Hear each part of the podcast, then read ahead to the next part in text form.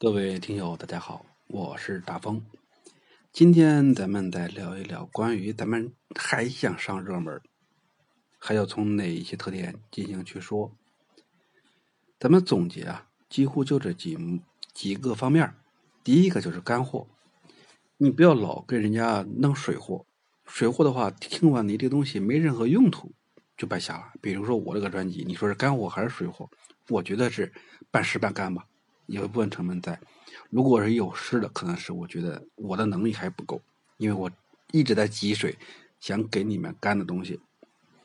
另外一个就是搞，搞什么呢？搞笑，对吧？生活大家过得都很压抑，你想搞一点娱乐型，这个这个这个这个成分出来，开心一下嘛。因为玩这个短短视频，哪个也没想能从里边搞成一个教授出来，都是为了放松。再一个就是牛，你要厉害一点，把你自己的强项表达出来。最后一个就是萌，所谓萌人对这个萌的文化是很有也很有这个吸引力的。比如说你这个文创作品，像杯子设计，然后你家具的设计，以及现在各种日用品的设计，都朝着萌。在萌这个方面啊，其实日韩这个产品做的是比较。比较那个多的，你看那个做那些产品，大家都知道名创也好，还有其他的一些这个平台也好，做这个产品的时候，同样是产品，但人家在做这个萌的时候萌的很严重。那么你你你可能用不着，但你就想把这东西当一个收藏品来收起来。再一个就是燃，看完以后能给人带来激情的。最后一个就是美，美一旦刚才上面已经说过了，三美嘛。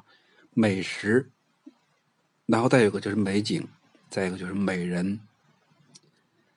所以说这三点你要这几点你要把握住，你会感觉你这个视频呢就会越来越多，这个流量就会越来越大。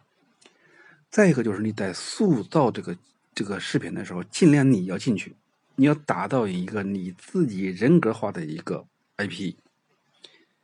你不要搞了半天，最后别人把你作品抄走了，不知道你是谁。这个是很很不好的一个一个一个一个一个方式。再有一个就是你要有独特的性，创意这个东西啊，创好了叫创意，创不好叫创伤。所以您看一看，你这个创意不是一个人的，为啥咱一直主张是很多事情在团队做？所有的事情一开始的时候都是个人小打小闹，但是到最后，你才发现要想做成规模的话。都是一个团队在运作，一个人很难。